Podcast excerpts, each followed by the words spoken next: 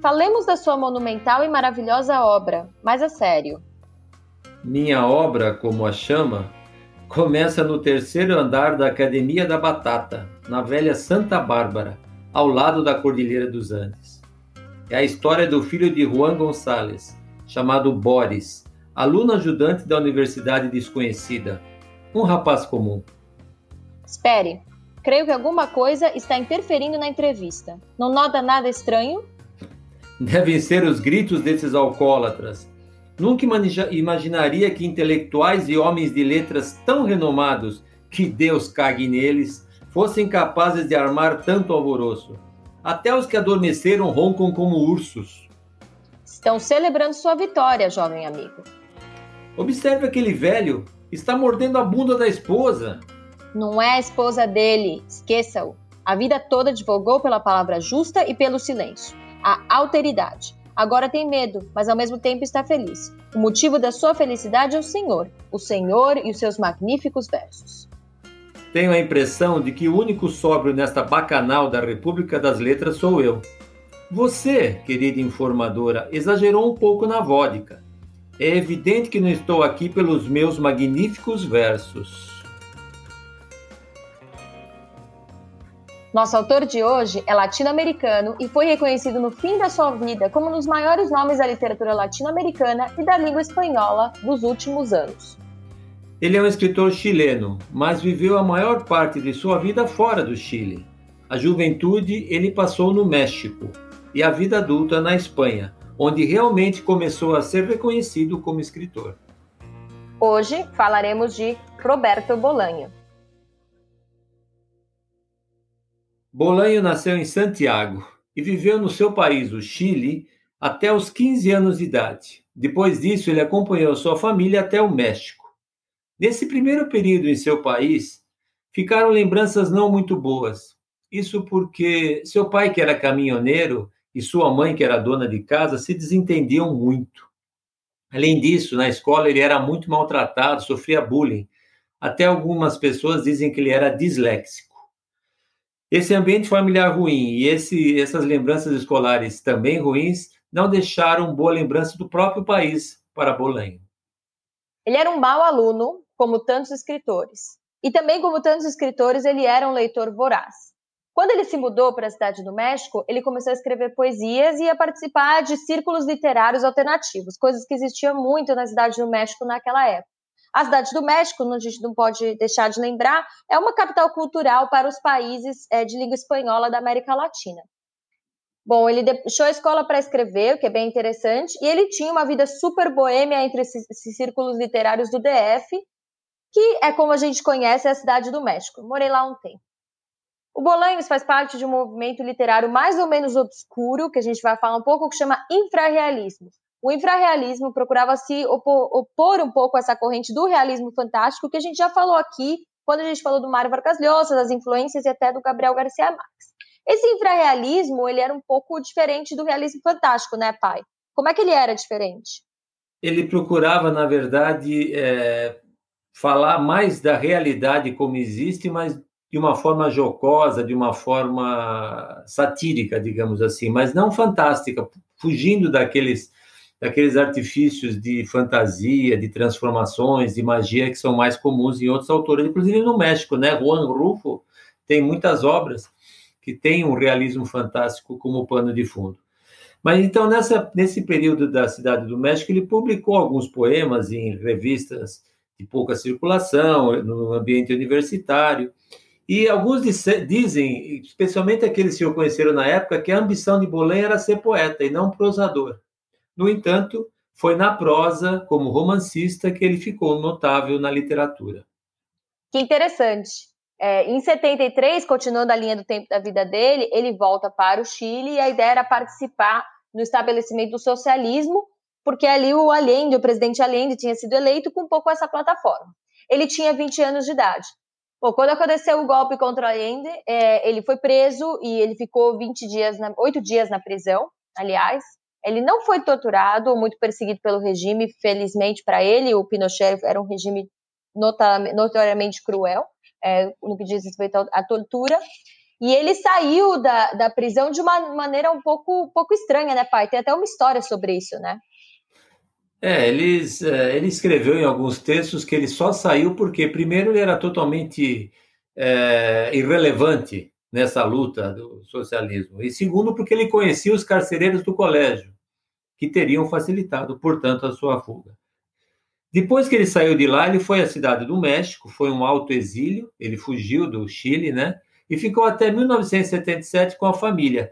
Nesse ano, a sua mãe se separou definitivamente do pai e foi com os filhos para a Europa. O pai ficou no México e lá ficou até o fim da vida. Não sei se vive ainda até. Chegando na Europa, a ideia era ir até a Suécia, mas a mãe adoeceu. Então, por essa doença da mãe, eles pararam na cidade de Barcelona, na Espanha, e acabaram ficando lá o resto da vida. Bom, toda a vida ele passou dificuldades financeiras, ele trabalhou em várias atividades, ele foi cobrador de ônibus, segurança, é, outras coisas também. E apenas no fim da vida ele conseguiu algum tipo de conforto é, material, mas ele sempre viveu em condições bastante simples em Barcelona e em cidades próximas. E ele foi falecer em Plantes. Né? A, a, família, a fama dele surgiu com alguns prêmios que ele ganhou, com alguns livros que ele escreveu, que foram interessantes. É, entre eles, Estrela Distante, Literatura Nazi na América Latina, que a gente vai falar, que tem um título interessante, e, sobretudo, Os Detetives Selvagens, que também nós vamos falar. Bolanho morreu precocemente aos 50 anos de idade de hepatite C. Essa causa da morte foi associada por alguns uh, analistas ao uso de heroína, mas os que o conheceram de perto e viveram com ele dizem que ele não usava heroína, mas ele foi muito boêmio de qualquer forma na juventude, na cidade do México especialmente, os escritos dele relatam essas noites de boemia estudantil, nos círculos de escritores, nos bairros e nos bares da cidade do México. Quem conhece o DF, cidade do México, se identifica muito nos textos de Bolanho que se referem a esses lugar, locais, porque ele retrata exatamente o que existe nesses bairros, Condessa, Roma e etc.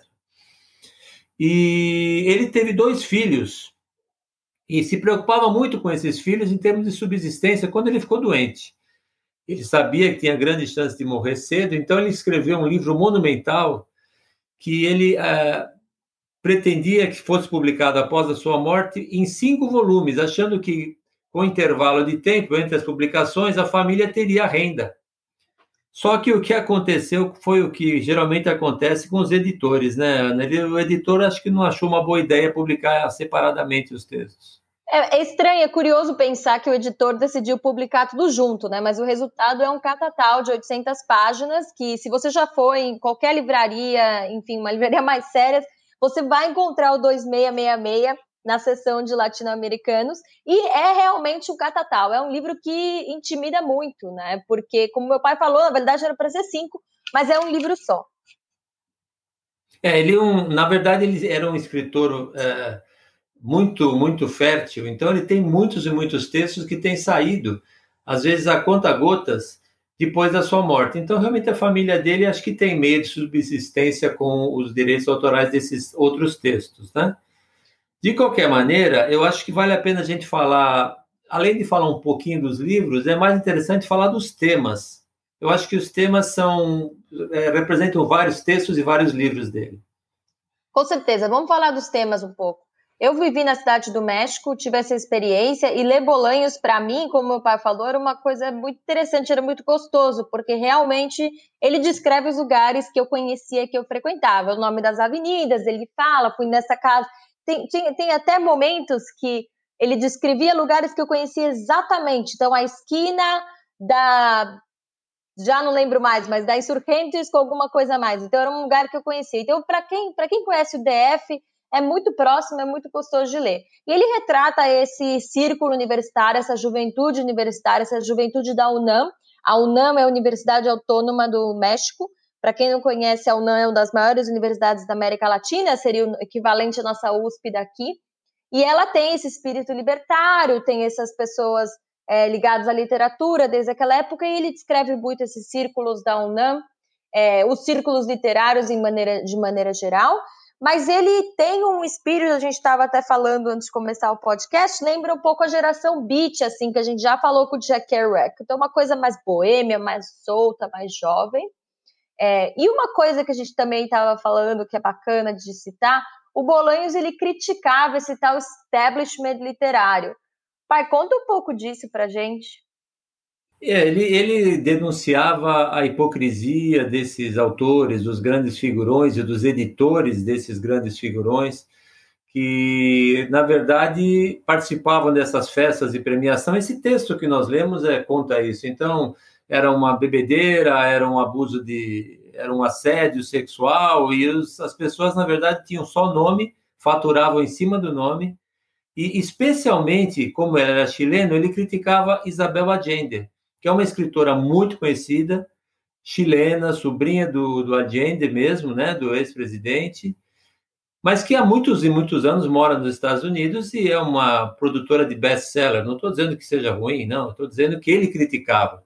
E ele criticava também os mexicanos, o ambiente literário, o grande ambiente literário mexicano. Na verdade, talvez não só pelos vícios desse ambiente, mas também porque esse ambiente o rejeitou simplesmente, tanto no Chile como no México, ele não foi bem recebido. Na Espanha foi um pouco diferente. Na Espanha, ele foi reconhecido por alguns escritores importantes, o mais conhecido aqui entre nós é Henrique Villamatas, que é um escritor que também tem como tema um outro tema de Bolenho que a gente vai falar agora, é, que também o ajudou muito e o ajudou a receber prêmios. E a partir dos prêmios que ele recebeu, ele começou a ficar mais conhecido no ambiente da literatura espanhola e latino-americana em língua espanhola. Bom, uma coisa curiosa que eu acabei de lembrar, você estava falando, quando eu ia no México, nas livrarias, o Bolanhos, ele aparecia como literatura chilena. Mas é muito engraçado, porque a maior parte desses textos que o Bolanhos escreve, escreve, ele escreve quando ele estava na cidade do México, especialmente 2666, os Detetives Selvagens, os dois, tanto os Detetives quanto 2666, tratam bastante esse ambiente jovem universitário. E é engraçado e reflete um pouco isso que você falou da rejeição que ele sofreu é, da crítica, né?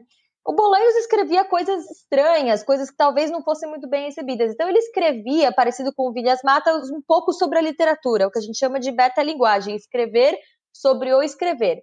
E ele tinha uma, uma pegada um pouco assim, meio alternativa, né? Então ele tem um livro que a gente citou, O Espírito da Ficção, no O Espírito da Ficção Científica, e a literatura nasce na América Latina, são dois livros que ele escreve para esses escritores semi-imaginários. Vamos falar um pouco deles, pai?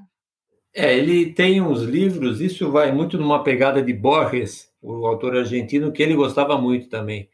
Que o Borges ele inventa autores, inventa textos, inventa livros, textos perdidos, textos descobertos, numa, aquela uma, uma metalinguagem, um texto sobre o texto, a criação de um texto e ele tem, então, nessa literatura nazi em América, ele cria uma galeria de personagens, é, escritores de quase todos os países da América, não só latina, também fala de americanos, e inventando obras, inventando circunstâncias, e todos eles, na verdade, eram nazistas no sentido de serem de direita, de perseguirem as minorias, e esse livro, ele foi publicado, ele foi bastante reconhecido a partir da Espanha, mas foi muito mal recebido no Chile, porque todo mundo achava que estava falando de algum autor chileno, né? Eles se identificavam com esses autores e são barbaridades as coisas que ele fala, são coisas. Até a gente vai separar um texto para vocês terem uma ideia. Quando você lê a primeira vez, se você está, estiver, está desavisado, fala, mas caramba, será que essa pessoa realmente publicou isso? Existiu essa personagem? Mas não existiu nenhum deles né? E, mas ofendeu muito. Bom, se a carapuça servia para o pessoal, né? Fazer o quê? É, o espírito da ficção científica, ele é super bacana também, ele inventa vários autores, mas o que é interessante do espírito da ficção científica é que ele conversa com a Ursula K. Le Guin, que é uma autora de verdade de ficção científica. Então ele escreve para ela reclamando dos livros dela, que é uma coisa muito engraçada. Ele reclama. O espírito da ficção científica é curtinho, também foi publicado póstumamente, eu lembro que aqui no Brasil, no Brasil ele chegou talvez em 2015, uma coisa assim. É um livro que foi publicado recentemente. A gente estava até discutindo, né, pai? Tem uma polêmica com isso das publicações póstumas, né? Até que ponto que é autoria dele? É, tem, é, tem alguns autores que têm muita publicação póstuma, alguns totalmente póstumo. O Kafka, por exemplo, parece que praticamente toda é, foi publicada após a morte dele. Mas o Bolanho, cada vez aparece mais textos dele, né? E como a viúva dele que é uma catalã, né? É uma espanhola catalã. Ela é uma pessoa meio polêmica também, né? Enfim, é, sempre fica uma pontinha de dúvida. Aqui no Brasil, Clarice Lispector tem muitos textos póstumos. Enfim, não estou dizendo nada, não sei de nada. Eu sei que é estranho, né? Mas enfim. Vai ser umas coisas da literatura, porque fica aquela, pô, será que o livro, será que o filho não pegou, deu uma terminada, a esposa pegou, deu uma ajeitada? É, não sei, não sei. O fato é que existe, no caso daquela série sueca, é, que eu não sei o nome que eu não li. Os homens que não amavam as mulheres. Exatamente, são três livros e agora tem um outro autor. Esse realmente é um autor póstumo vivo, né? Que seguiu a série, me parece que tem um ou dois volumes já publicados, né? Mas, enfim, é outra coisa. Não é estranho, não é estranho da literatura essa coisa da continuação. Mas, independente disso, pai, vale a pena ler Bolanhos e o que, que a gente vai recomendar? Eu acho que vale muito a pena, porque é um bom texto e é um texto. Eu acho. Eu não sei, às vezes a gente acha uma coisa engraçada que os outros não acham. Eu acho super engraçado. Tem coisas engraçadíssimas que eu não paro de dar risada quando leio, né? Então, é, ao mesmo tempo, você não deve ler simplesmente como comédia. Não é comédia, mas é uma crítica fina, entende? Então, vale a pena. Todos esses livros são muito bons. Os Detetives Selvagens, eles têm muitas passagens que foram inspiradas em experiências dele, em, em pessoas que foram amigas dele, com nomes trocados, né? É, no mesmo espírito da ficção científica também tem esse, essa pegada. No 266 também tem, e tem a literatura como pano de fundo. No 2666 eles estão atrás de um autor alemão é, que não existe, enfim. É, vale a pena por isso, porque é um, um texto que você é transportado para outras realidades e reflete sobre outras coisas. E tem também essa pegada da, da juventude libertária, das pessoas que vivem uma vida um pouco diferente em termos de padrões e valores, e aí nessa hora ele critica a burguesia no sentido burguesia no sentido da das, do padrão conservador que muitas vezes se acha como normal entre aspas, né? É, nos livros dele aparece muito, especialmente o, o Detetive Selvagens, aparecem algumas personagens que seriam é, essa burguesia clássica da cidade do México, aquelas famílias super tradicionais, super. E ele mostra um pouco a hipocrisia, é o machismo, enfim. São tipos de famílias que existem até hoje, ele, ele vai criticar, mas o que eu gosto do Bolanho em relação a, a outros autores latino-americanos, eu acho ele diferente. Eu acho ele um cara que lembra mais a geração beat, é um cara mais solto, e não tem e não necessariamente toda essa tradição do realismo mágico. O realismo mágico é ótimo, mas também eu acho que às vezes a gente é, resume muito né, a literatura latino-americana só com realismo mágico e ela é muito mais do que isso, né? É, ficou uma caricatura da literatura latino-americana essa pegada do realismo mágico. E além disso, é, ele tem um pouco de escrito é, de fundo político, mas ele se, é, o fundo político dele é mais assim crítica à repressão do que ele sofreu, ele pessoalmente sofreu ficou oito dias preso, mas ficou preso, né? E todo aquele golpe contra o governo legítimo de Allende, né? Que foi também muito um regime autoritário muito cruel do Pinochet, né? E ele tem, ele pega esse aspecto da da política, digamos assim. Ele ele critica e combate esse autoritarismo, esse militarismo assassino que ocorreu no Chile. Então as histórias se passam sobre personagens obscuros que torturaram e mataram, e até certo ponto da reação das vítimas fora do Chile. O Chile teve alguns casos de vingança, digamos assim, dos exilados contra personagens que participaram do regime é, autoritário chileno, militares ou não. Então, houve casos de pessoas que foram justiçadas, digamos assim, fora do Chile, e ele conta em alguns dos seus textos esses fatos. Estrela Distante, por exemplo, se fala desse aspecto da, da, da, do sofrimento do Chile nessa época, né? Caramba. Para fechar, nós vamos ler um texto do Literatura Nazi em América, texto esse em tradução livre do espanhol para o português pelo meu pai. Então vamos lá, pai.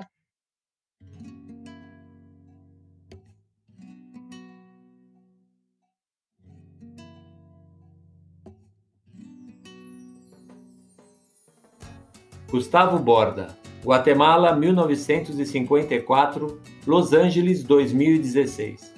O maior e mais desafortunado dos autores de ficção científica guatemaltecos teve uma infância e adolescência passadas no campo.